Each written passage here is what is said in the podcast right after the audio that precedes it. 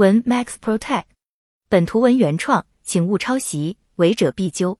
都知道高通是全球的芯片巨头，虽然在业界其一举一动都能影响的市场，但同时它的发展也无法摆脱市场变化带来的影响，特别是它过于依赖的国内市场，一旦国内市场受到冲击，它将面临巨大的损失。一直以来，高通的发展基本可以说顺风顺水，但世事难料，二零一九年，美国突然将华为列入实体名单。禁止高通等公司向华为出口芯片，引发了备受热议的断供事件。这使得华为大幅减少了高通芯片的使用。数据显示，到二零一九年底，高通芯片占华为手机的比例将下降到百分之八。这样一来，包括小米、OPPO 等在内的国内厂商受断供事件影响，也似乎不再完全信任高通，相继舍弃过去单一化的芯片策略，采用更多元化的芯片生产。比如，OPPO、vivo 以及小米等厂商相继推出基于联发科芯片的新机型。此外，OPPO 还加快了自研芯片的开发。与此同时，vivo 也不甘落后，正在与三星合作研发芯片。正因为国内厂商相继削减高通芯片的使用，结果导致今年一季度高通芯片的份额下降百分之三十二点八，净利润同比下降百分之二十九，甚至过去国内第一的位置被华为海思抢走。高通表示，断供的限制并不会完全阻止华为购买必要的芯片等零部件，相反，将会使得高通白白丢了八十亿美元的市场份额。不过，美国仍未向高通发放许可证，并且还实施更严格的芯片限制，要求所有使用美国技术研发的芯片向华为供货，未经许可不得进行。对高通来说，这显然不是个好消息，毕竟高通严重依赖国内市场。无法向华为供货，不但会失去华为这个客户，而且还会损失大部分国内市场。在美国如此严格的禁令之下，苦于华为解禁久久无果，高通这次也不得不打出芯片组合拳。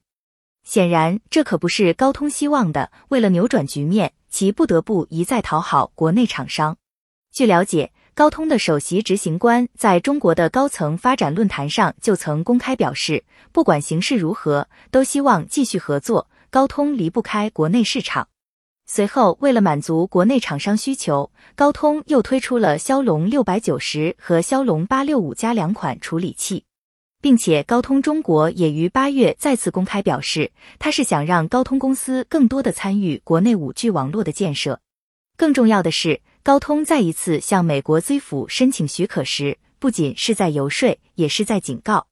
第一拳，高通发布更多新芯片。据报道，首先是高通推出了骁龙七三二 G 处理器，通过更强、更便宜的四 G 芯片，想占领更多四 G 市场。毕竟在新用户中，还是有近一半的人选择四 G 手机。此外，高通官方为笔记本等移动设备还发布了基于五 G 而打造的第二代八 CX 平台，希望通过开拓新市场来填补这一空白。当然，还少不了高通早已发布的骁龙四系列芯片，其作为高通最便宜的五 G 芯片，也将于二零二零年面世，有望加速五 G 千元机的迅速普及。第二拳，高通展开芯片价格战。相比第一拳发布更多新芯片，高通的第二拳可是十分到肉。据报道，高通为扩大市场份额，将展开价格战，中低档芯片降价百分之三十，甚至砍半；低端芯片一律降价二十美元。那就是说，高通欲通过开启五 G 芯片价格战这一记重拳，以降价五 G 芯片占领更多市场。据悉，高通这样做也是无奈的选择。毕竟华为解禁久久无果，申请许可也亦然，这导致高通在国内市场的损失严重，而降价反而能促进高通芯片市场份额的提升。再说，联发科芯片之所以受到国内厂商的欢迎，部分原因也是因为联发科芯片便宜，比高通便宜。如果高通狠下心降价，自然能夺回一定的市场份额。